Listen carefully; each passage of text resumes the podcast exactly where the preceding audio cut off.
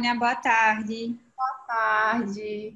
Tudo bem? Stefânia, então, eu estava aqui fazendo umas pesquisas e minha dúvida era, você, você fez o fellow na USP, né? Isso, Ribeirão Preto. Isso, eu fiz meu fellow na USP Ribeirão. Mas nesse momento tu não tá ligada a, a, a, a, não, não. a USP, né? Ah, tá. Porque eu assisti uma live que tu fez da, de emergência, aí eu achava que tu era daquele serviço. Eu falei, ah, não, mas era coisas também à parte. Legal. Não. E agora tu tá, tá fazendo o fellow de órbita na, em Los Angeles, não é isso? Aqui em Los Angeles, isso. Já tá há quanto tempo aí, Stefânia? Eu, eu cheguei agora, eu cheguei em março. Bem, Eita. muito, é, foi, foi uma época muito boa para ficar cá.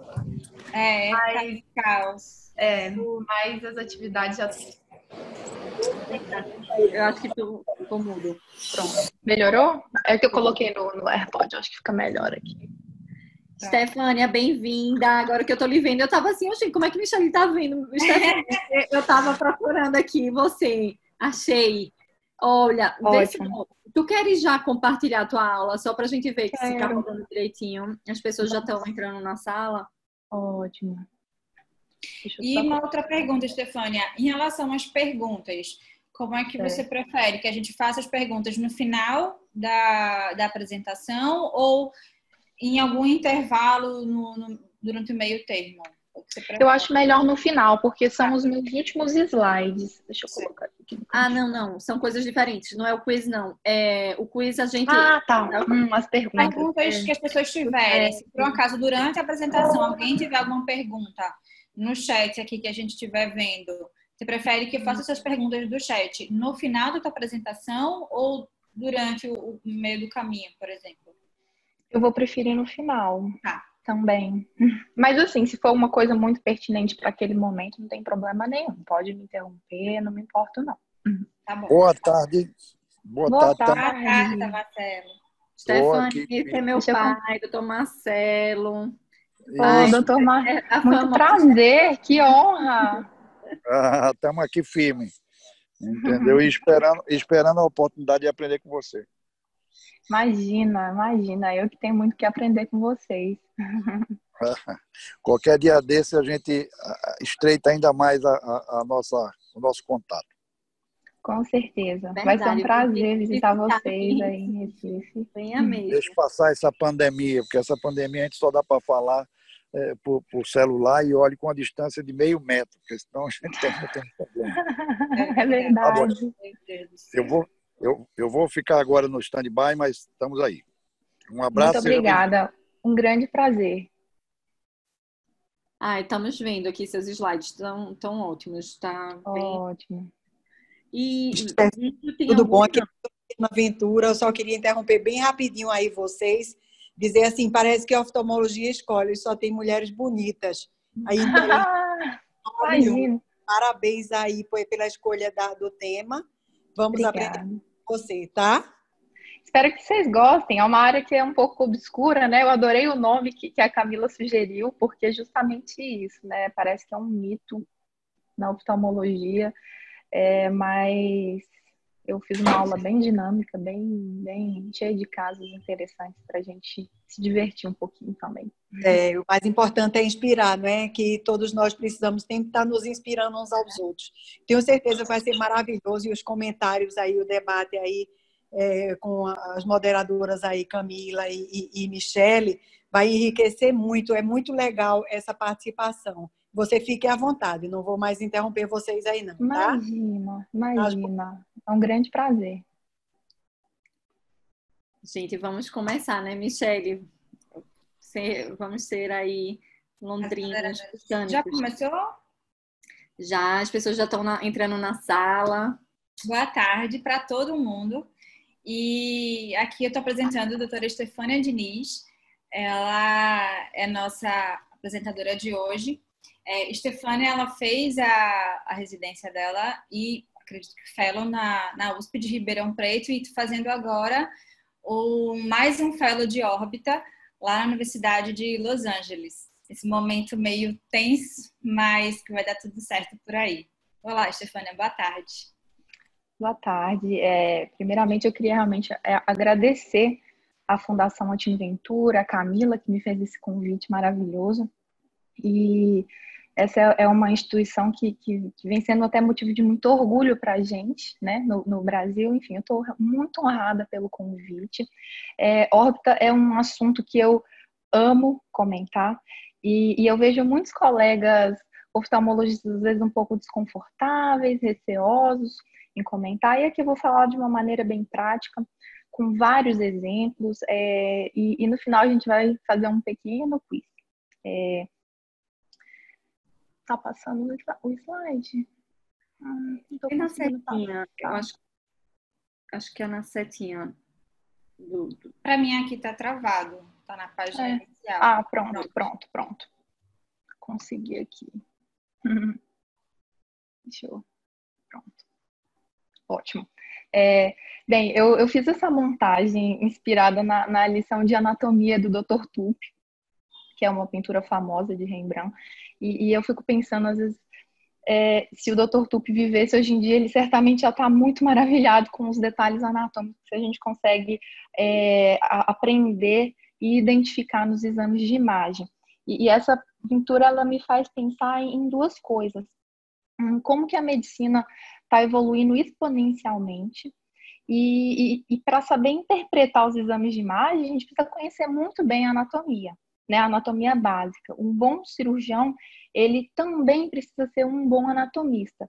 E, e a gente precisa entender que a órbita, engraçada, não estou conseguindo, pronto, tem que clicar.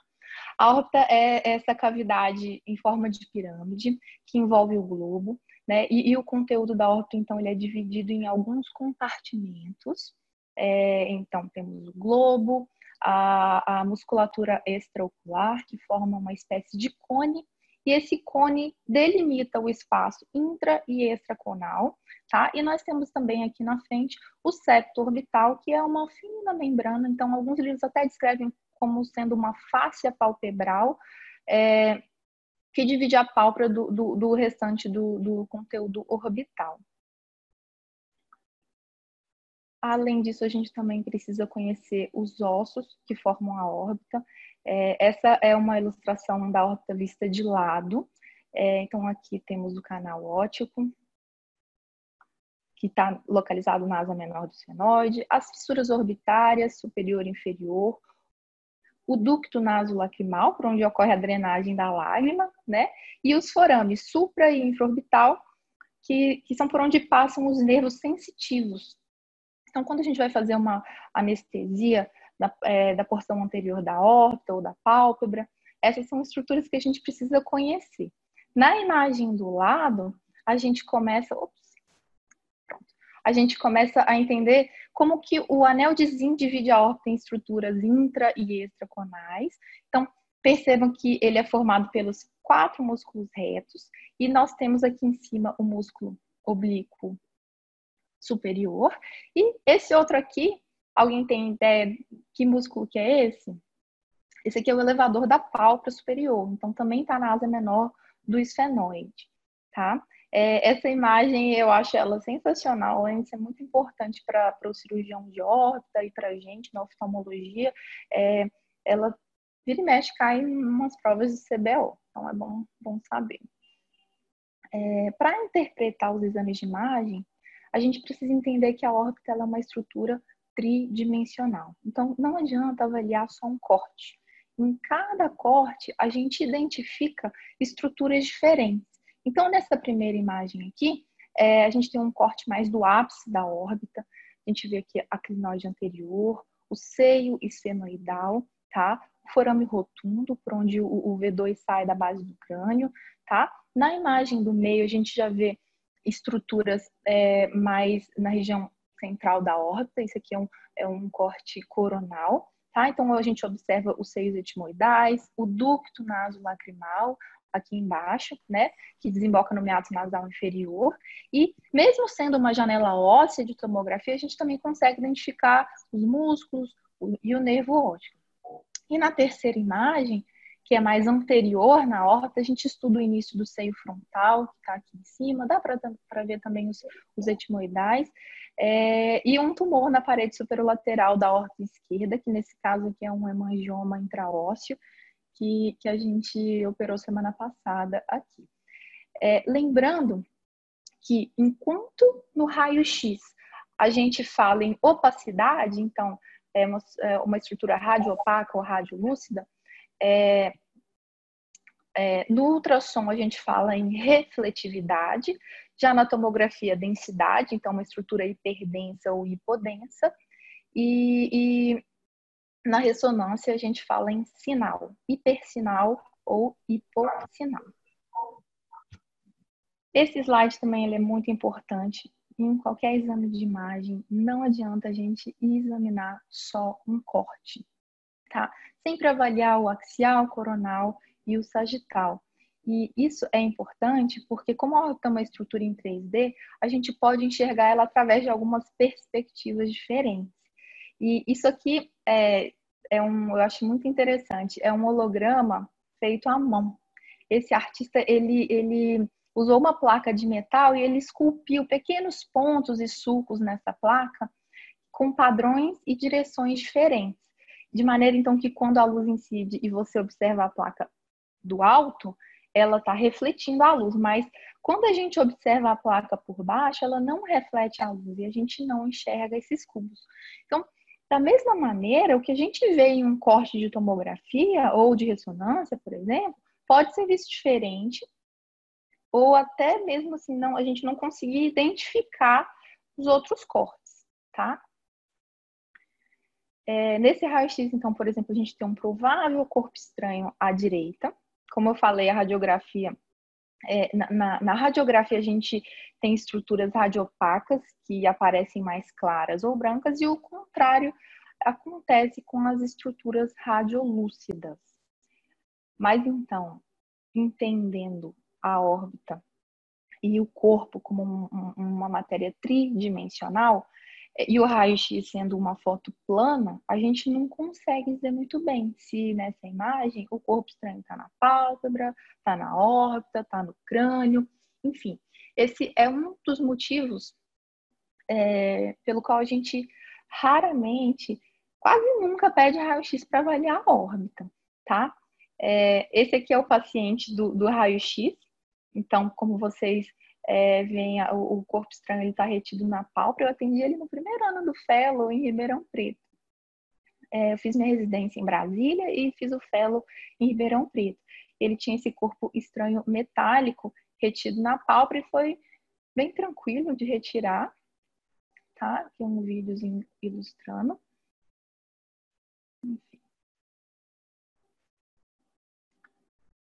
Já esse outro paciente aqui, ele não teve a mesma sorte. Então, percebam que o raio-x é um exame que não é muito sensível para localizar o corpo estranho ou para dizer para a gente qual que é a extensão do trauma ou do tumor. É, esse estudo aqui, por exemplo, ele mostra que a tomografia ela tem mais sensibilidade e especificidade que o raio-x para identificar um corpo estranho. E, e além disso, é, os casos de órbita que aparecem no, no pronto-socorro muitas vezes estão associados a, uma, a, outras fraturas, ou o paciente tem um TCE, e às vezes é meio difícil posicionar o paciente assim para fazer o, o, o, exame. Já, já na tomografia, o paciente fa consegue fazer com colar cervical, é um exame rápido, e, e a maioria dos hospitais gerais, hoje em dia, que tem pronto-socorro, também tem tomógrafo. Então, geralmente, a tomografia tem mais, é, é ela, ela, dá para a gente mais detalhes e informações que o raio-x, né? E talvez a única indicação de pedir um raio-x de órbita, eu nunca pedi particularmente, mas é, é, eu imagino que a única indicação seria na suspeita de corpo estranho num paciente que a gente não consegue fazer a tomografia ou que não tem um tomógrafo à disposição, enfim. É, e é bom lembrar que, que sempre a gente tem algumas incidências mais comuns no raio-x, como essa de Waters, caldo e o perfil. Se você precisar de pedir um, um raio-x das hortas ou da face ou dos seios, é, é, bom a gente pedir mais de uma incidência, tá? Bem, vamos falar agora de ultrassom e, e eu não vou perder muito tempo aqui porque é, a doutora Melina Morales já deu uma aula bem detalhada de ultrassom. E, e essa aula está disponível no YouTube na, da, da, da Fundação. Então, basicamente, na oftalmologia, a gente tem algumas indicações para ultrassom, é, mas para órbita, ele é um exame meio limitado, tá?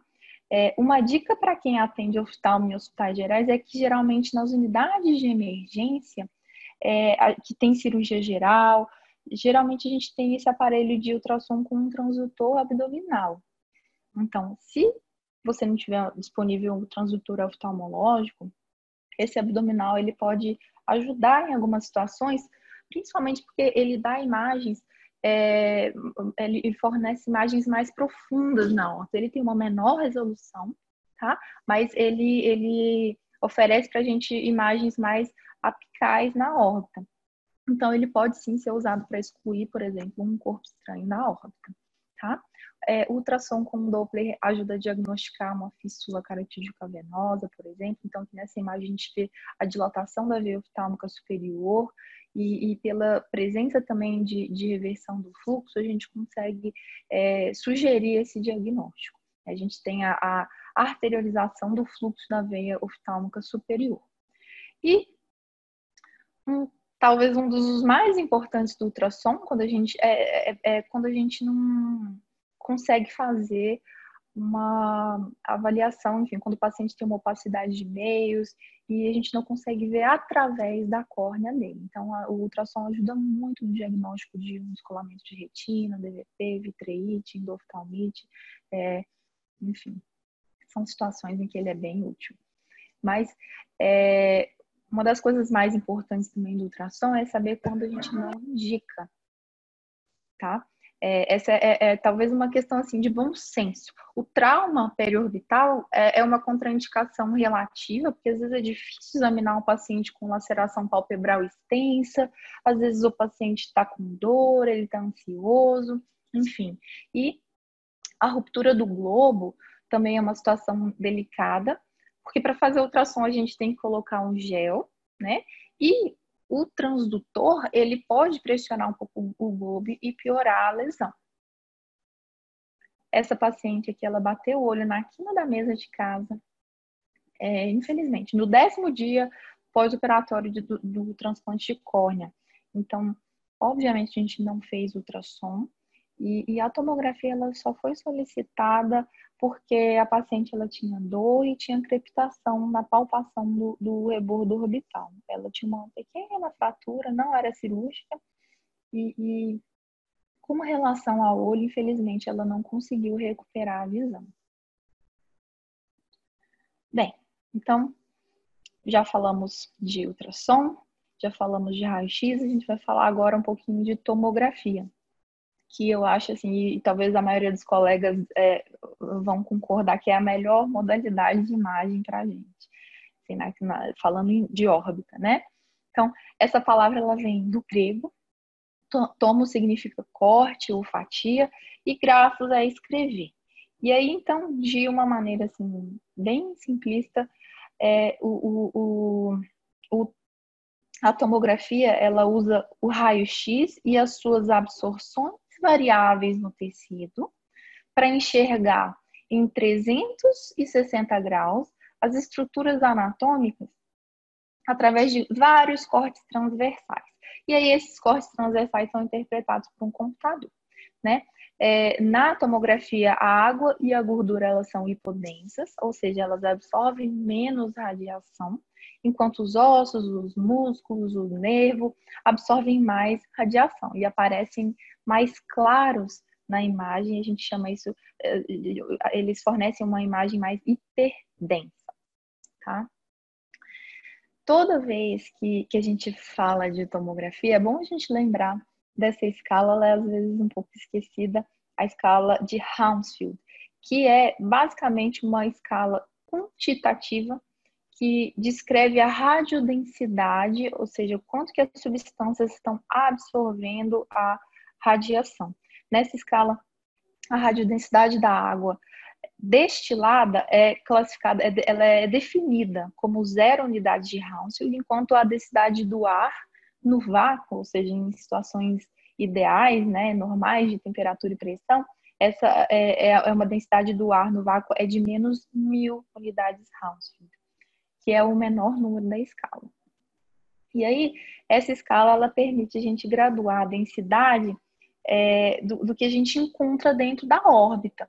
Então, esse aqui é um corte axial de, de tomografia de um paciente com um buckle escleral. Eu achei bem bonito. Eu sei que tem alguns retinólogos aqui. E eu achei linda essa imagem quando eu vi. É, o paciente tinha, teve um DR bilateral. E aí, por que eu coloquei aqui? Porque eu, eu, eu é, calculei a, a, a, densidade baseada na unidade de Hounsfield, e aí percebam que a densidade do osso é maior que a do silicone, né, do buccal escleral, que por sua vez é maior que dos músculos, e o A é o que tem menor número na escala, né? Mas aí, ah, Stefania, para que eu quero saber dessa escala, né? Tá, vamos ver então esse caso. É um, é um homem de 41 anos que caiu de bruços no jardim de casa, e aí depois disso ele ficou com diplopia e dor no olho esquerdo, tá? Ele foi para o pronto-socorro, e, e aí pediram para ele uma tomografia.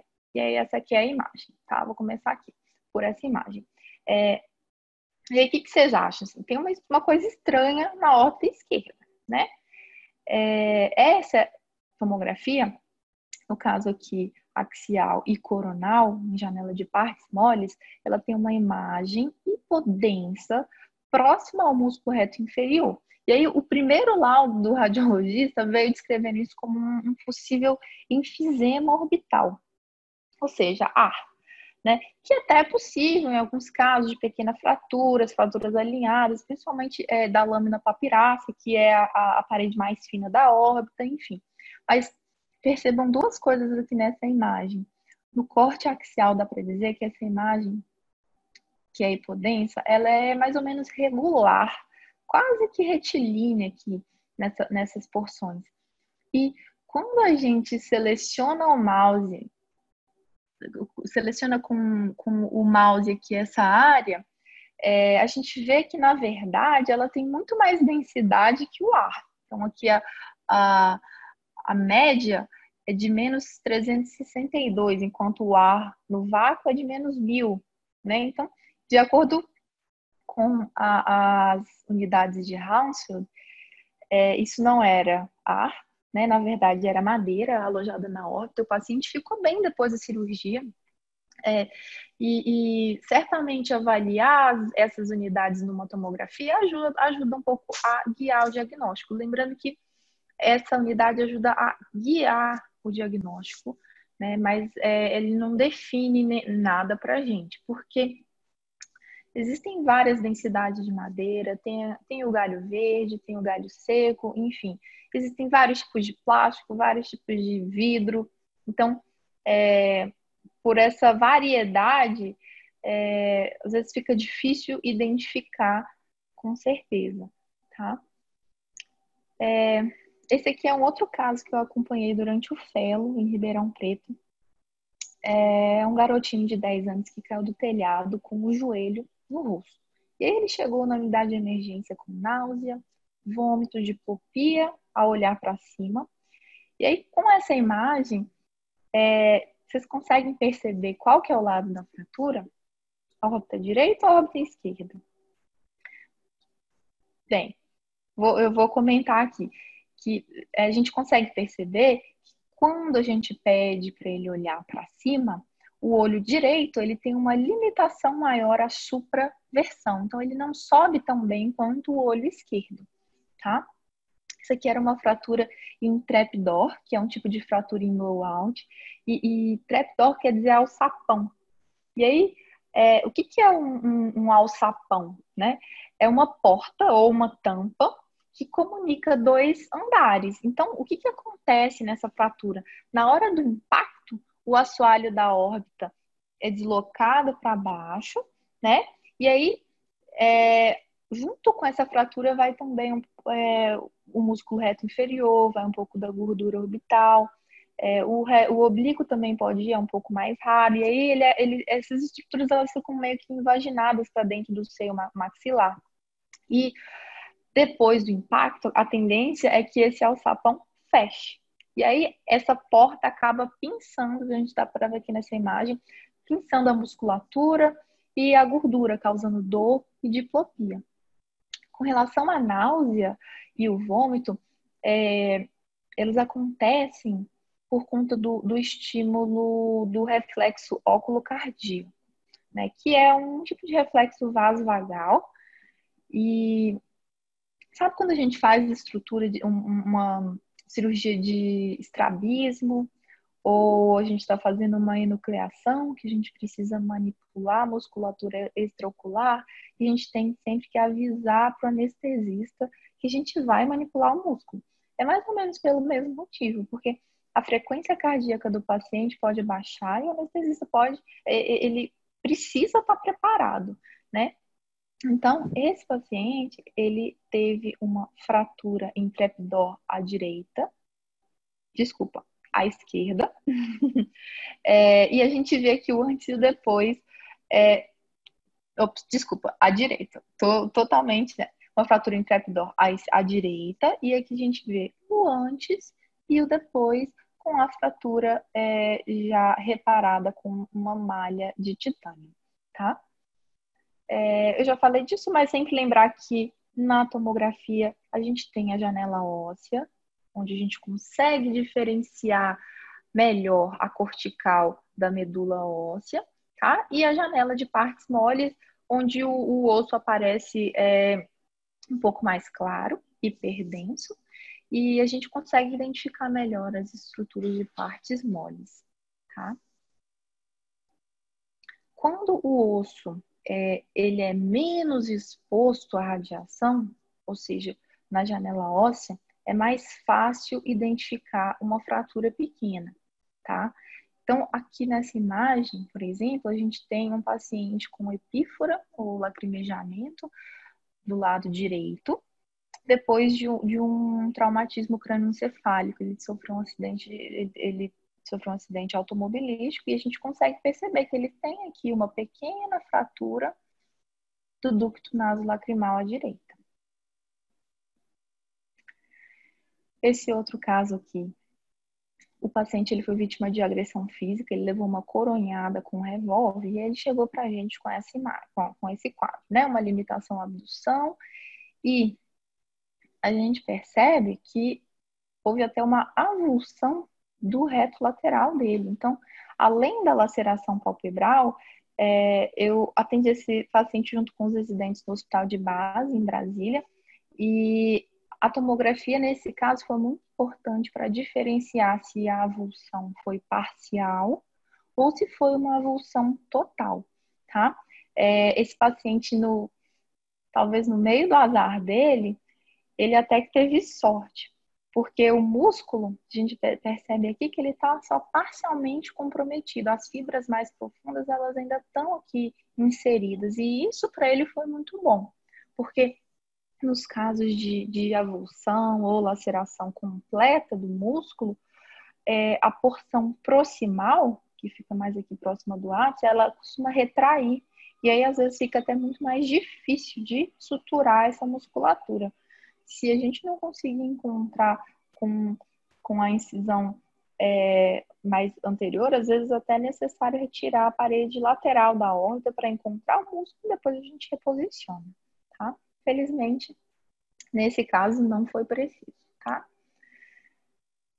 E esse aqui é, o último caso de tomografia, a gente percebe que, assim, posso ficar aqui o dia inteiro mostrando o caso de tomografia, as indicações são infinitas para quem faz horta. É, mas eu selecionei alguns e esse aqui também foi muito memorável, assim, para mim. Porque é um paciente com proptose, diplopia, hiperemia à esquerda, há três meses. E aí ele chegou já com a tomografia achando que tinha ortopatia de Graves. Né? Por que, que ele achava isso? Porque o laudo do radiologista estava dizendo que ele tinha oftalmopatia tiroidiana, né?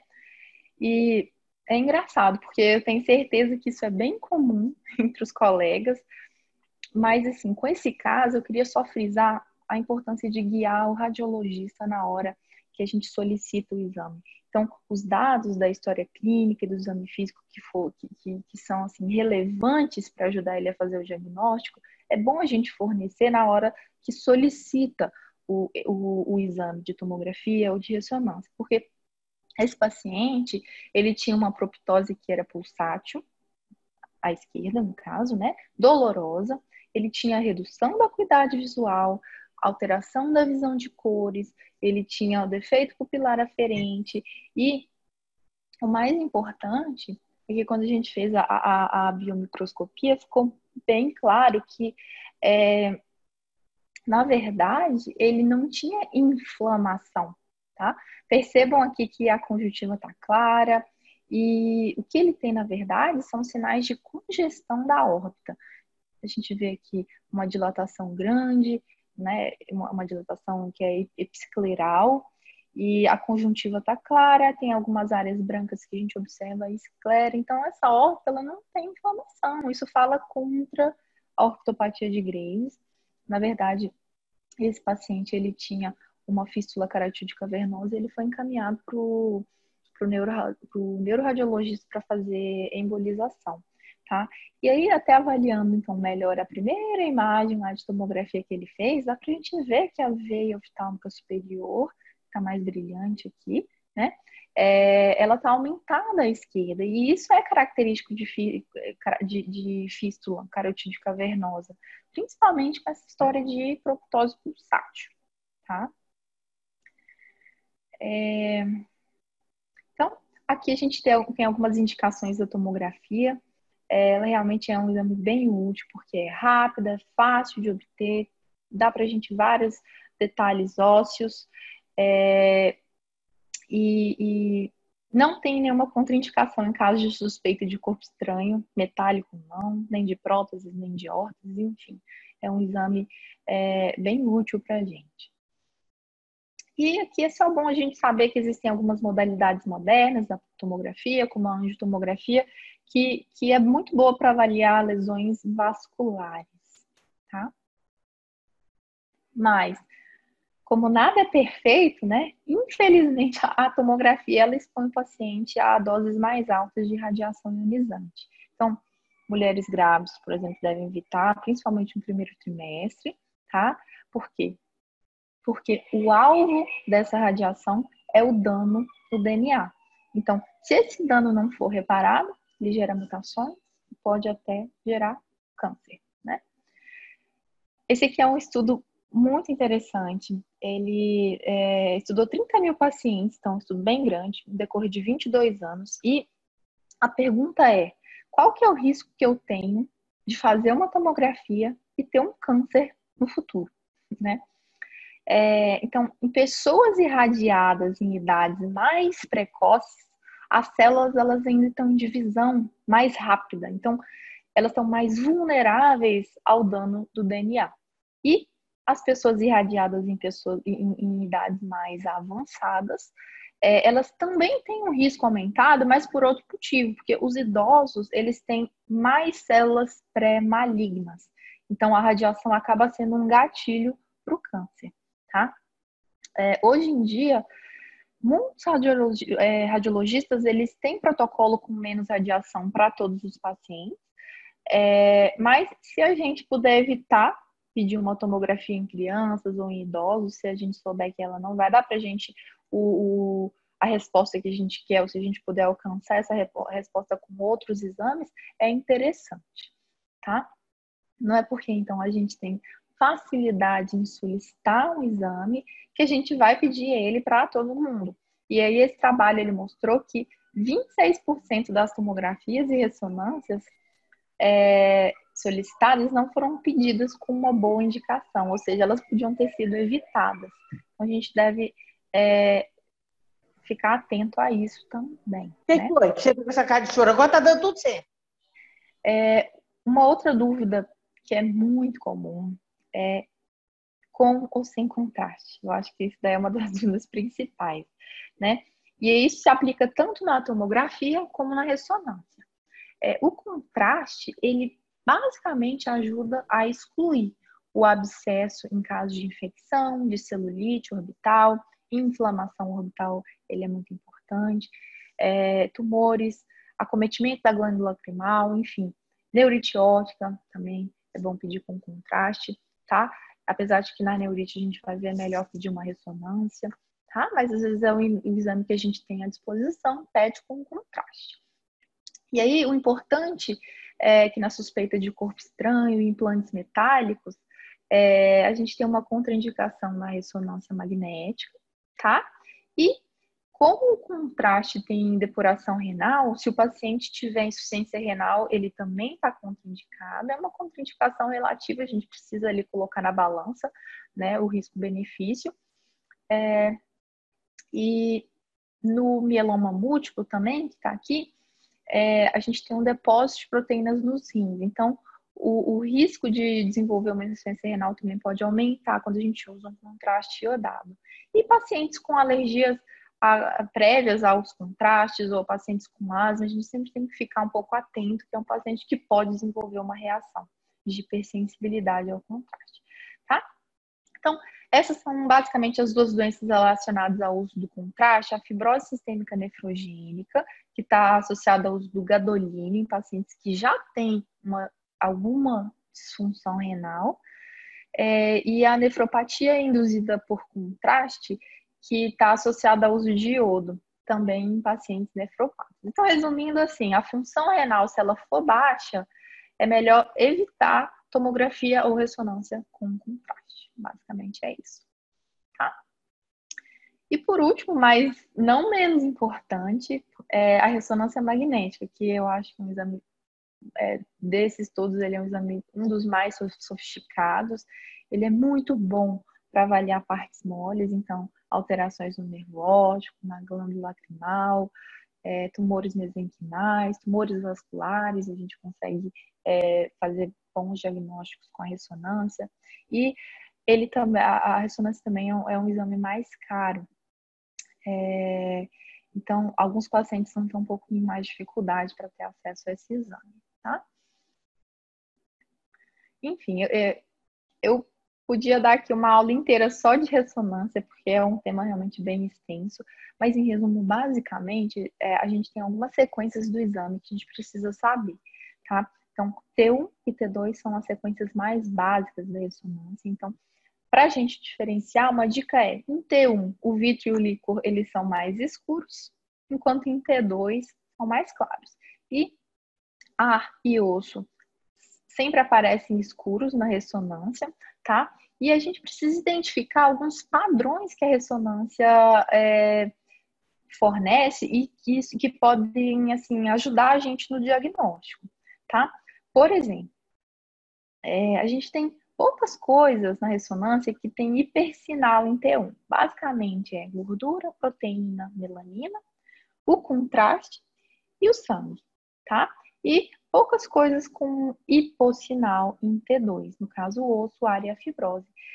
E aí a gente entende, por exemplo, que tanto a gordura, né, como o contraste gadolínio tem hipersinal em T1, então no exame contrastado, se a gente não tiver a, a supressão de gordura, como a gente vê aqui, às vezes fica mais difícil de saber os limites do tumor.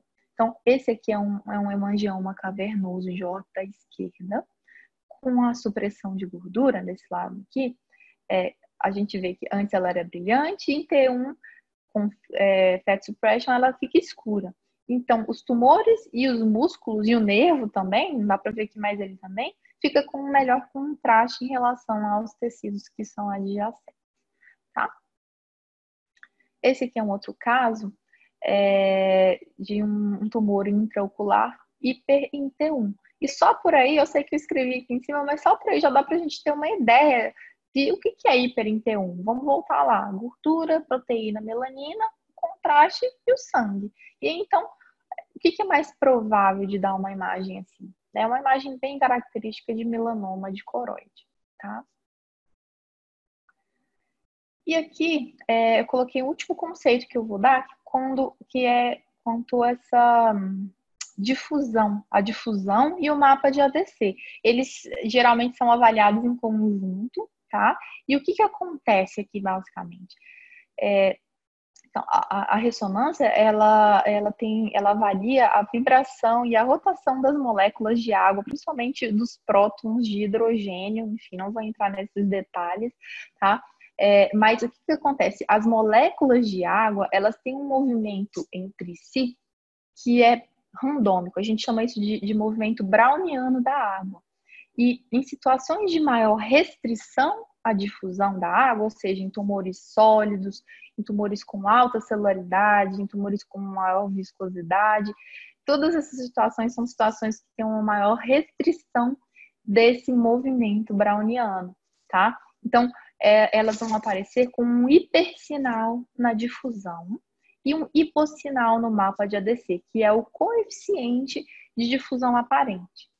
E isso é muito útil na hora da gente excluir uma malignidade porque esse caso aqui, por exemplo, ele era um rabdomiossarcoma e na horta esquerda, e no geral, é, os tumores com células pequenas, núcleos grandes, é, cromatina frouxa, pouco citoplasma, todo, todas as características vão dar esse, basicamente esse mesmo padrão na, na difusão e no mapa de ADC. Então, principalmente se eles tiverem alta celularidade, nesse caso a água vai encontrar mais resistência à difusão, mais resistência a esse movimento randômico, tá? É, é, um, é um detalhe também da ressonância. Bem, eu acho que é isso. A gente falou assim de uma maneira bem geral dos exames de imagem que a gente né, né, que a gente tem disponível para avaliação da horta. E aí, assim, eu preparei um pequeno quiz depois a gente passa para as perguntas, tudo bem? Eu só vou ativar aqui o nosso ajudante oficial, Marcos, para ele. É, você só indica para ele, Stefânia, que ele coloca para as pessoas responderem o, uhum. o. Tá certo? Tá ótimo, pode colocar já para a primeira pergunta. Então, nos traumas de face com suspeita de fratura de órbita, é, o melhor exame diagnóstico é. Pode colocar o questionário.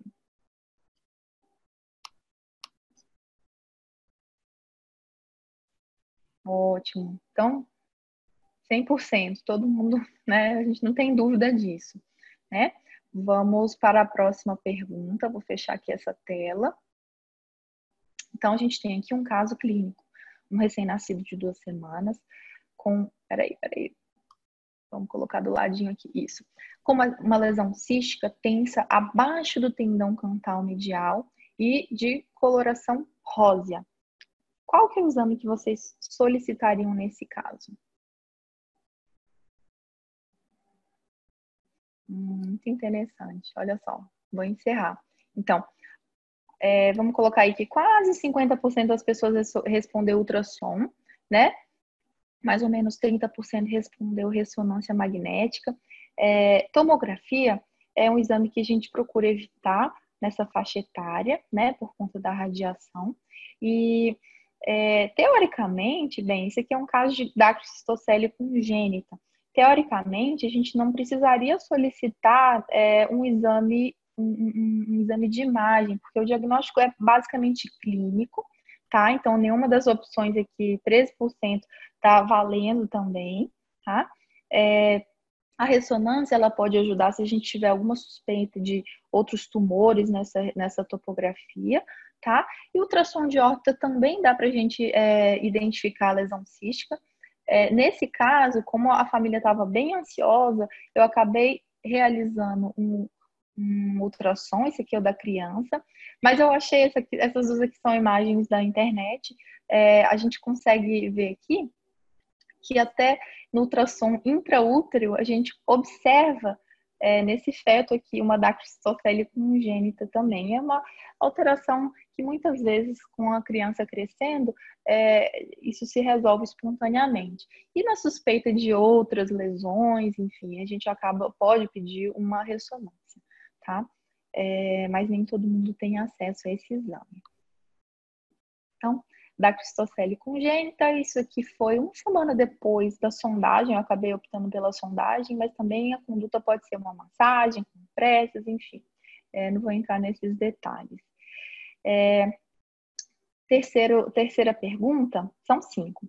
Então, um paciente de 33 anos masculino, vítima de capotamento a três dias, ele teve proptose, edema orbital e facial após espirrar.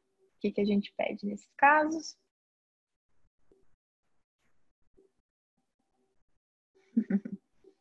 Ótimo. Maioria, tomografia, tá?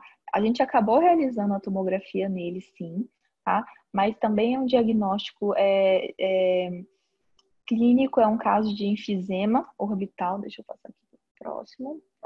É um caso de enfisema orbital e hemifacial. A gente consegue perceber aqui é, o ar na cavidade orbital e na hemiface esquerda, tá?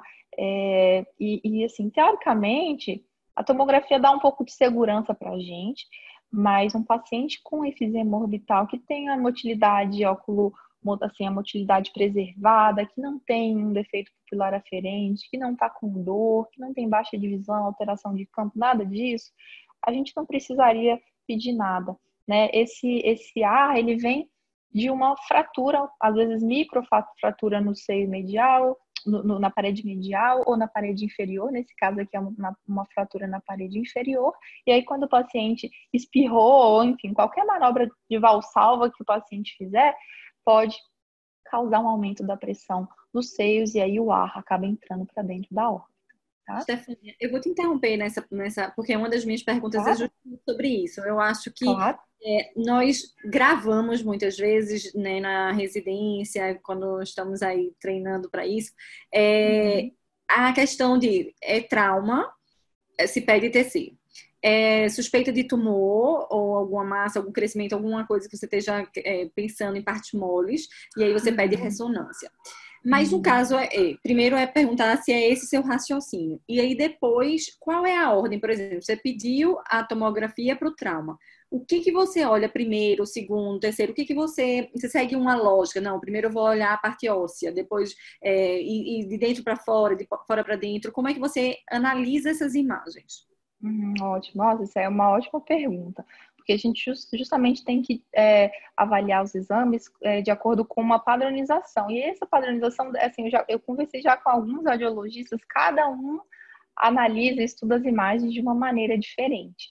Então, é, basicamente, uma coisa importante é a gente ir voltar com a imagem na, nos diversos cortes mais de uma vez, porque em cada vez que a gente faz, a gente tem que avaliar músculo, a gente tem que avaliar nervo, a gente tem que avaliar a parede medial, superior, inferior, lateral, para poder identificar e não, e não esquecer de nada. É como se fosse, é, vamos é, fazer uma analogia aí, talvez, de um piloto de avião. Ele tem um checklist. Então, antes dele pousar, antes, dele, ou antes de decolar, no caso, ele tem que passar por todo esse checklist e ter segurança. O radiologista, da mesma maneira, na hora que ele vai escrever, vai fazer um laudo, ele precisa é, passar por todas as estruturas e ter certeza de que é, ele não deixou nada para trás. Então, o mais importante, assim, para mim, eu acho que é isso. É, eu, eu gosto sempre de colocar, é, por exemplo, um corte é, axial e coronal um do lado do outro e avaliar eles em conjunto. Isso me ajuda bastante, tá? Na hora de avaliar uma toma ou uma ressonância, porque ele já ele fornece para a gente uma, é, uma referência mais tridimensional do que só um corte, tá? É, e com relação assim, trauma, foi a primeira pergunta, trauma, tomografia, tumor, ressonância, eu não penso assim. Hoje não, né? Eu já pensei um pouco assim é, faz sentido num hospital geral. É, o tomógrafo ele é muito é, disponível em, em, em, qualquer hospital que tem um pronto-socorro. É, ele é muito mais acessível para o paciente. Então, é, em alguns casos, eu peço sim a tomografia, mesmo em casos de tumor. É, a tomografia também ajuda em casos, por exemplo, ah, você está ali meio em dúvida, o paciente já fez uma, uma dácrio, por obstrução lacrimal, ainda está com epífora, enfim, você pode pedir para ver o que está acontecendo ali nos seios da face, para ver o que está acontecendo no ducto, no ducto nasolacrimal. Então, enfim, é, tem, tem várias aplicações. Hoje em dia eu não, não costumo, assim, pessoalmente, pensar de uma maneira tão assim, cartesiana, né? A ressonância tumor E, né, apesar de que é, uma, uma observação talvez interessante é que em casos de trauma, a ressonância ela não vai ajudar a gente, porque como o osso aparece escuro na ressonância, ela é um péssimo, assim, péssimo exame para pedir em caso de trauma. A gente quer ver o osso, a gente não quer ver ah, as partes moles. Também quer, mas assim, basicamente é o osso para ver se a gente precisa de reparar uma fratura, para a gente ver é, se tem algum fragmento. É, e também o outro detalhe do trauma é que a gente, é, principalmente nos traumas é, que não foram assim é, testemunhados, uma criança ou enfim, um paciente perdeu a consciência, a gente não tem certeza se tem um corpo estranho orbital, né? então qualquer suspeita de corpo estranho é bom sempre pedir uma tomografia né? Porque a gente não quer aumentar o dano fazendo uma ressonância, o paciente vai ter um corpo estranho metálico dentro da horta, né? Mas nas outras situações, por exemplo, é, acometimento de glândula lacrimal, é, eu pediria, sim, uma tomografia a princípio. E aí, se necessário, complementaria o exame com uma ressonância, né? Porque é, em alguns tumores de glândula, a gente tem é, destruição, a gente avalia o rebordo orbital também. Então, eu quero ver o, como é que está o osso. Né? O osso está tendo erosão óssea ou não, linfoma, tem ou não erosão óssea, carcinomas. Então, a gente quer também avaliar o osso na, na é, quando a gente está ali avaliando um tumor crescendo na órbita. É importante para a gente planejar a cirurgia, para a gente ver qual que é a extensão óssea do tumor. Né? Então, eu, eu gosto muito da tomografia. Né? Geralmente, assim, a ressonância é, é para a gente aprofundar um pouco mais uma investigação de tumor também. Tá? A não ser que seja assim, vai, vai aparecer um caso. Vamos esperar. Stefania, é, nesse tema do trauma, tive uma pergunta se você especifica é, o tipo de imagem quando solicita a tomografia. Se se coloca tomografia, por exemplo, num trauma, tomografia de órbita, ou especifica a janela, janela óssea, janela do parênquima. Você tem. Não, essa é uma, é uma ótima pergunta. É, é, por quê? Eu não especifico com relação à janela, porque a janela, ela é basicamente assim uma a gente consegue determinar a janela, é, é, é como que a gente está ali manipulando a escala de Hounsfield, quase que isso. A gente manipula a densidade da imagem para ter a janela óssea e a janela, e, e a janela de partes moles. Mas é, é bom especificar, é, porque em alguns, em alguns serviços de urgência eu já tive experiência de chegar a imagem para mim é, só com o corte coronal, por exemplo, ou só o axial, e aí não me ajuda muito ali a, a identificar a fratura, tá? Então, é bom, se, se você tiver na dúvida do, assim, se o técnico vai fazer, se o radiologista vai prestar atenção nisso, é, pede é, coronal, axial e sagital, e aí com ou sem contraste também tem que estar na solicitação se você optar por, esse, por essa complementação diagnóstica também. Ah, mas com relação à janela, não, não precisa não. A gente tem uma tendência, e a gente aprende também isso na residência, talvez nem devesse, mas é, sempre escreve, a gente escreve ênfase em. Então, assim, é, tomografia de crânio com ênfase em órbita, uma vez que nós queremos analisar a órbita. Isso adianta? É, é um indicado realmente? Não, a gente pede direto já, tomo de órbitas, né? Tomografia de órbitas ou tomografia de crânio. É, então, assim, são duas coisas diferentes. É, e, e, da mesma maneira a ressonância. É, a gente tem, no caso a ressonância, a gente solicita ressonância de encéfalo, né? Porque o crânio a gente não consegue visualizar muito bem na ressonância. Então, ressonância de encéfalo, ressonância de órbitas, né? Uma outra, é, um outro exame que a gente, se, precisar, é bom solicitar, no caso, uma é, complementar com uma tomografia de seios da face ou de face, no caso. Principalmente num, num trauma facial extenso, porque a, a tomo de órbitas, órbita e crânio, por exemplo, não vai pegar muito bem ali o finalzinho da maxila e a mandíbula. E às vezes a gente, assim, é, as outras especialidades que estão ali atendendo o paciente vão precisar. Então, já que o paciente está indo fazer a tomografia, faz logo da face, se ele tiver alguma queixa, alguma fratura ali, ou suspeita, né?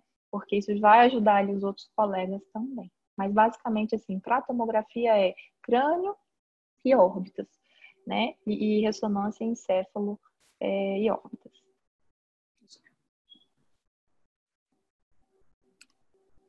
Quer seguir? Tem, tem mais uma pergunta sobre TC, foi de Natália. Pode, pode falar. A gente segue com coisa que eu estou amando. É, em relação a como é que você consegue, olhando para uma imagem, dizer que ela foi tiltada? Existe algum parâmetro que você olha e já instantaneamente você diz, olha, esse aqui já não dá para analisar? Qual é a sua dica? essa é uma pergunta muito legal dá para a gente assim avaliar a simetria entre as paredes ósseas, entre o septo. Então, uma imagem, é, uma imagem tiltada é muito comum em criança. Criança às vezes não consegue ali, a gente não consegue conter muito bem, é mais difícil. Principalmente na ressonância, que é um exame mais longo. Então, ali, se a criança não tiver uma boa sedação, é, a imagem vai ter artefato, a gente não vai conseguir analisar muito bem, né? é, na maioria das vezes, o próprio, o próprio técnico, ele já identifica que a imagem não ficou muito boa e ele repete. Então, isso evita do exame chegar para a gente de uma maneira que a gente não consiga ler e interpretar, né? Mas é, eu já tive, sim, algumas situações, mas nenhuma delas me, assim, me, me marcou de não conseguir avaliar o exame, não. Geralmente o técnico, ele toma conta disso bem. Acho que a gente dá vou... seguimento e depois a gente responde o restante das perguntas. Tranquilo, tá? É, essa aqui, esse caso, então, é uma paciente de 55 anos, é, tabagista e com hipertireoidismo. Então, proptose à esquerda e diplopia há seis meses, era a queixa dela. E aí pode colocar as perguntas aqui para o pessoal responder. O que, que vocês solicitariam?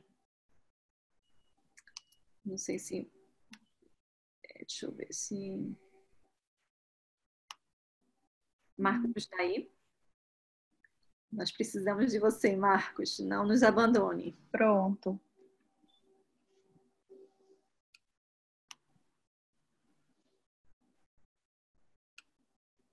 Ah, eu tô adorando isso, gente. Olha só que legal. Então, é uma paciente, o que? Com suspeita de ortopatia de Graves, que é um diagnóstico clínico, não é um diagnóstico de imagem. A gente tem algumas alterações na imagem, mas basicamente a clínica já é bem florida. Né? Então, tem retração palpebral, tem uma hipotropia esquerda, tem uma limitação. Então, é, esse quadro de diplopia, e ela é um paciente tabagista, né, que, é um, que não ajuda muito no quadro da doença. É uma paciente que tem uma pitopatia de Graves. E aí, o que, que, a gente solicita? A ressonância, quem respondeu ressonância teve uma, um raciocínio legal, porque a gente quer avaliar músculo, a gente quer avaliar nervo, né? Mas não vai mudar muito o diagnóstico. E aí, um paciente, uma paciente dessas, a gente quer também avaliar como é que está a estrutura óssea da órbita, né? Por quê? Planejando já talvez uma descompressão posteriormente. E a, a, a tomografia, ela dá para a gente alguns detalhes, é, a gente consegue na janela de partes maiores ver como é que está a musculatura, se está ou não aumentada, se essa musculatura está ou não poupando o tendão. Né? Então, é, a tomografia em caso de, de paciente com ortopatia de Graves é um exame que, que é válido. Eu pediria tomografia, mas a ressonância ela é interessante se você imaginar ali, talvez, que é um. Ah, se você ficar na dúvida que isso aí é um tumor de horta, por exemplo, né? Se você tiver ali algum indício de tumor de horta, a ressonância vai é, te ajudar mais. Mas, no caso, a tomografia, é, ela é mais interessante em pacientes com ortopatia de Graves. E pensando em Graves, Stefana, você pediria com contraste? Já faria essa, essa solicitação? Ou...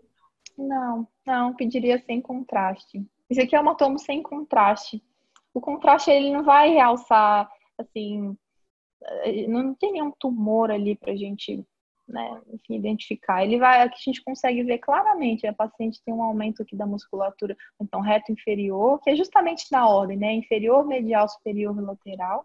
Tem, tem alguns estudiosos aí que estão achando que essa ordem ela não é muito, não é bem essa, mas Enfim, mas ainda muita gente é, né, defende essa ordem da, da, do acometimento muscular. Eu não pediria com contraste, não, Camila. Ficaria na tomo sem contraste mesmo. E uma pergunta também sobre a tomografia e Graves é que se tem alguma coisa, se tem algo que você pode avaliar na tomografia que vai falar a favor entre você guardar, aguardar um pouco mais para fazer a descompressão ou não. Com certeza, com certeza. Ótima pergunta. Porque na tomografia, então aqui a gente tem um corte mais ou menos no, no na região assim, central da aorta, não é nem tanto no ápice, nem na, na região do rebordo.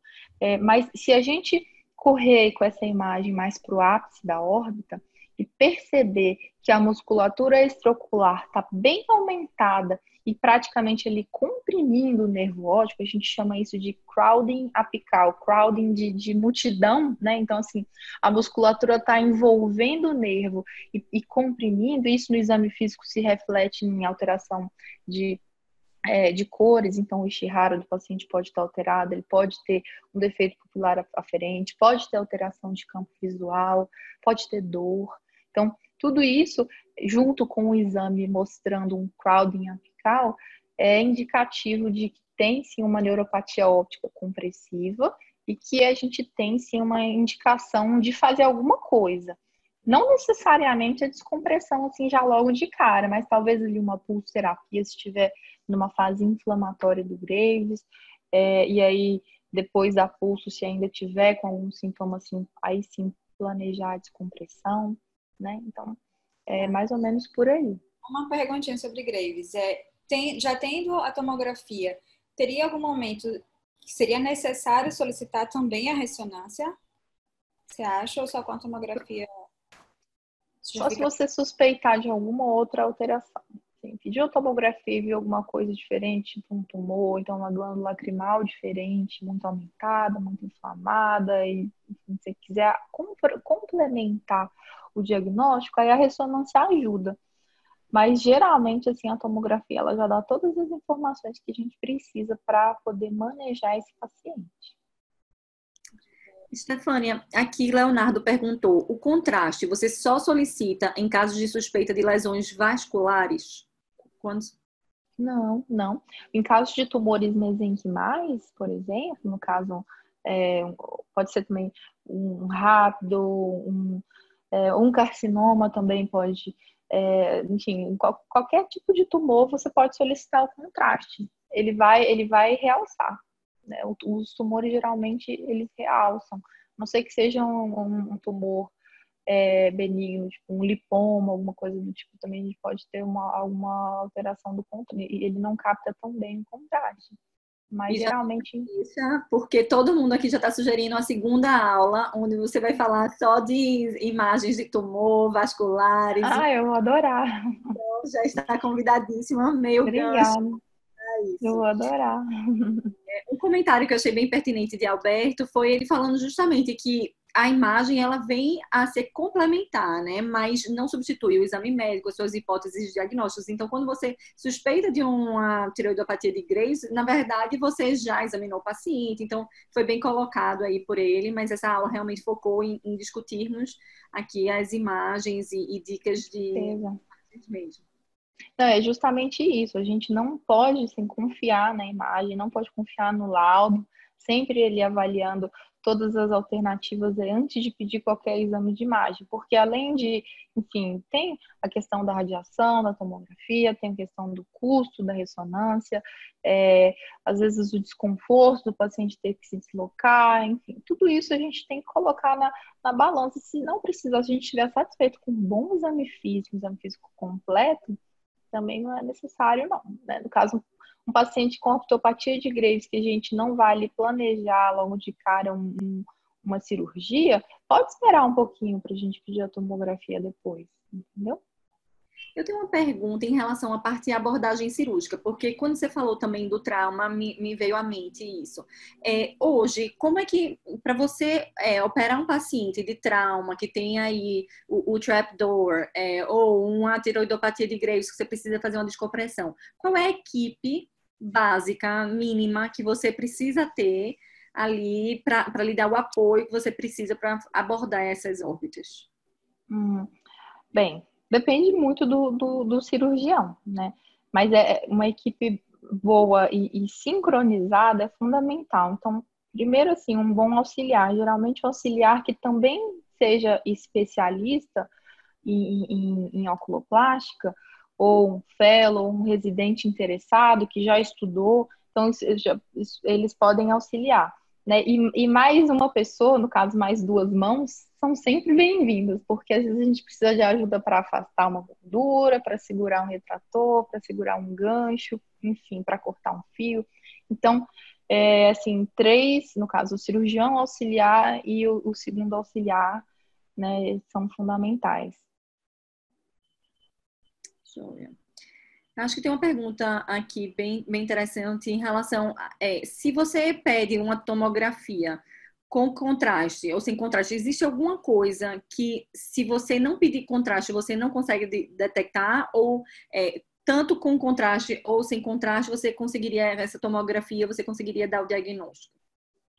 No caso de tumores, então, ela colocou em geral, porque assim, ela pergunta isso, é, no caso é uma pergunta de Camila Queiroz, perguntando é, é, que muitas vezes ela tem que escolher apenas um exame para o paciente devido às limitações financeiras e o contraste, ele vem a onerar isso aí.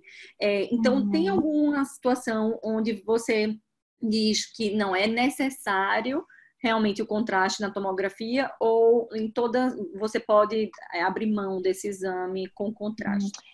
Então, geralmente, isso é, é, é, uma dúvida muito pertinente, bem prática, né? É, geralmente, é, quando a gente está suspeitando de, de um, um tumor, ou, por exemplo, numa celulite orbital, que também é um quadro, eu não falei aqui, mas é um quadro muito frequente no pronto-socorro, é bom a gente solicitar com contraste. Por quê? É, no, no, mais especificamente aí, celulite, a gente quer é, excluir um abscesso de órbita e é mais fácil identificar esse abscesso ali com um contraste. Mas se você assim, se você achar que o paciente não tem condição, ele tem alguma limitação, assim, acho que e você está na dúvida do diagnóstico e, que, e sabe que o exame de imagem vai te ajudar, eu acho que qualquer imagem da órbita no caso com ou sem contraste, é, é válida, né? Mas é, tem algumas indicações no caso celulite, infecção, tumores, tudo isso geralmente a gente pede sim com contraste, né? E conversa com o paciente, e a gente só não faz se realmente o paciente tiver uma contraindicação, tiver alergia, né? Enfim. E existe um tempo mínimo para você repetir de novo com contraste, ou seja, fiz hoje com contraste, era um tumor, eu é, ressequei esse tumor, e agora eu quero fazer o follow-up com contraste. Existe um tempo mínimo para eu solicitar novamente com contraste? Hum. Então, aí, aí, depende de como foi a conduta. Porque se for um tumor e a gente é, ressecou o tumor e quer ali ver se, se ele foi totalmente ressecado, se as margens estão limpas, livres e tudo mais, você pode já solicitar depois da cirurgia, né? No caso de, de, de ortopatia de Graves, é, você não precisa ficar fazendo um follow-up do Graves com tomografia, né? Não necessariamente, é uma doença crônica, uma doença que o paciente muitas vezes ele consegue ele controlar com um corticoide, então a gente não faz isso. Agora, com relação a, a, a um paciente, por exemplo, de Graves, que fez uma descompressão de órbita, e o paciente está com alguma outra queixa depois da cirurgia, no caso, diplopia, dor, baixa de visão, aí sim vale a pena a gente pedir é, mais precoce um, uma outra, um outro exame, né? Tá, Júlia. Eu acho ah, que. Tem, tem só mais uma pergunta, não sei se dá tempo. Tá, não, eu só, porque eu acho que você tinha dito que tinha mais uma, ah, sim, do quiz. Sim, do é quiz. Essa é a última.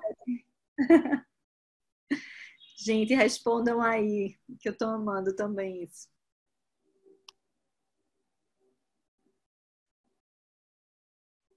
Perfeito. Perfeito. Então, ressonância magnética. Esse aí é um caso, então, paciente de 73 anos, sexo masculino com dor e uma imagem dessa, né? Então, uma imagem da conjuntiva é essa lesão Salmon PET, que é bem sugestiva de linfoma, né? A ressonância magnética é o melhor exame para guiar o nosso diagnóstico. Então, uma ressonância, geralmente a ressonância ela é pedida com contraste, ela dá um realce bem melhor ali das partes moles, tá? É, e aí foi o que a gente solicitou, então, nesse caso, que era um linfoma de células B da zona marginal, na órbita esquerda do paciente.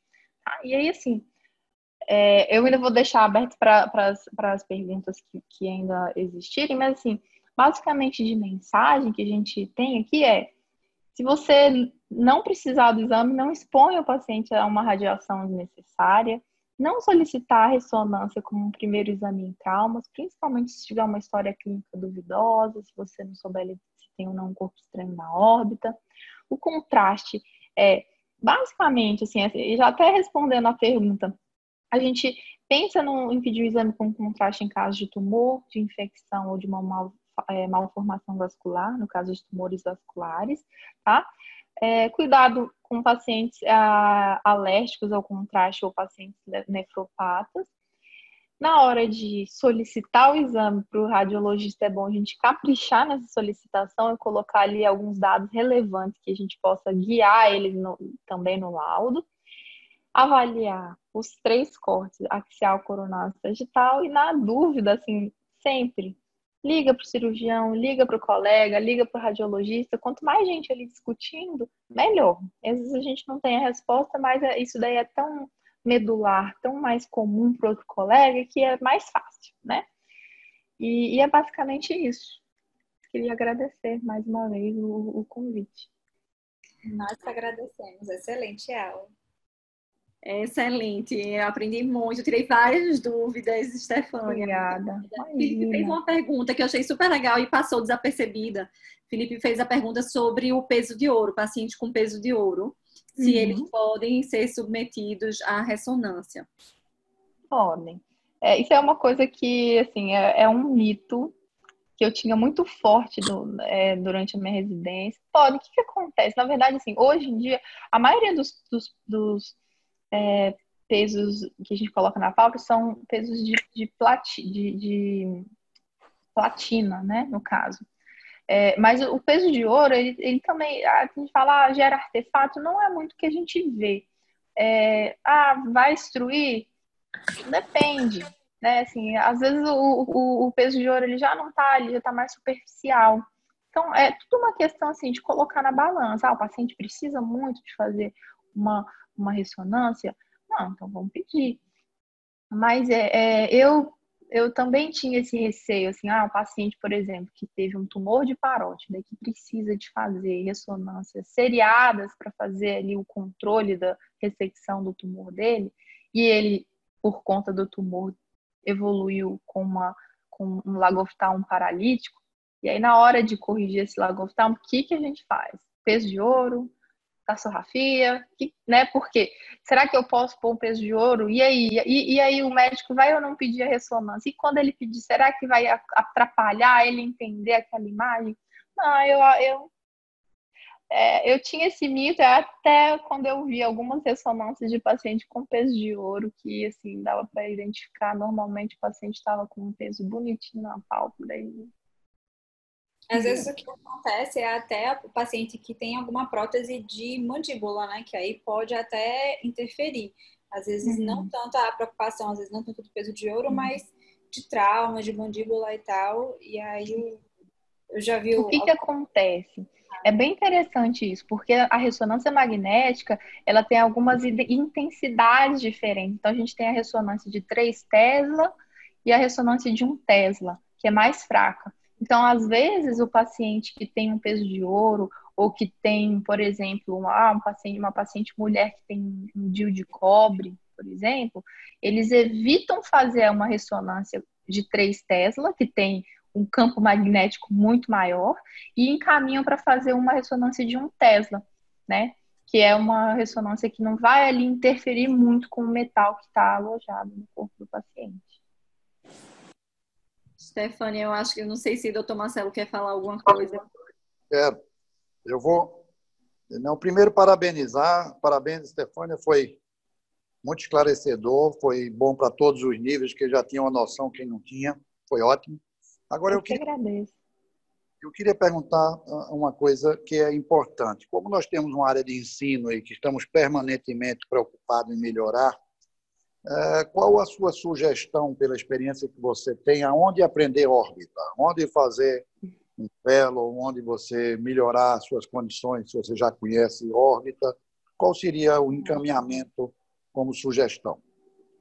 No caso, para quem está interessado em aprender mais órbita? Isso. Tá.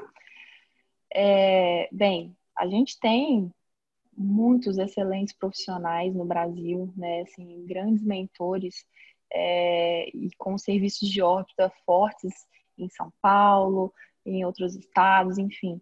É, então, basicamente, assim, conversar, primeira coisa, é, a internet hoje em dia tem muito disso. Então tem o site, a gente tem o site da Sociedade Brasileira de Plástico Ocular e nessa e, e nesse site tem a lista de todos os serviços que tem fellow de oculoplástica. Eu acho que isso aí é um bom início.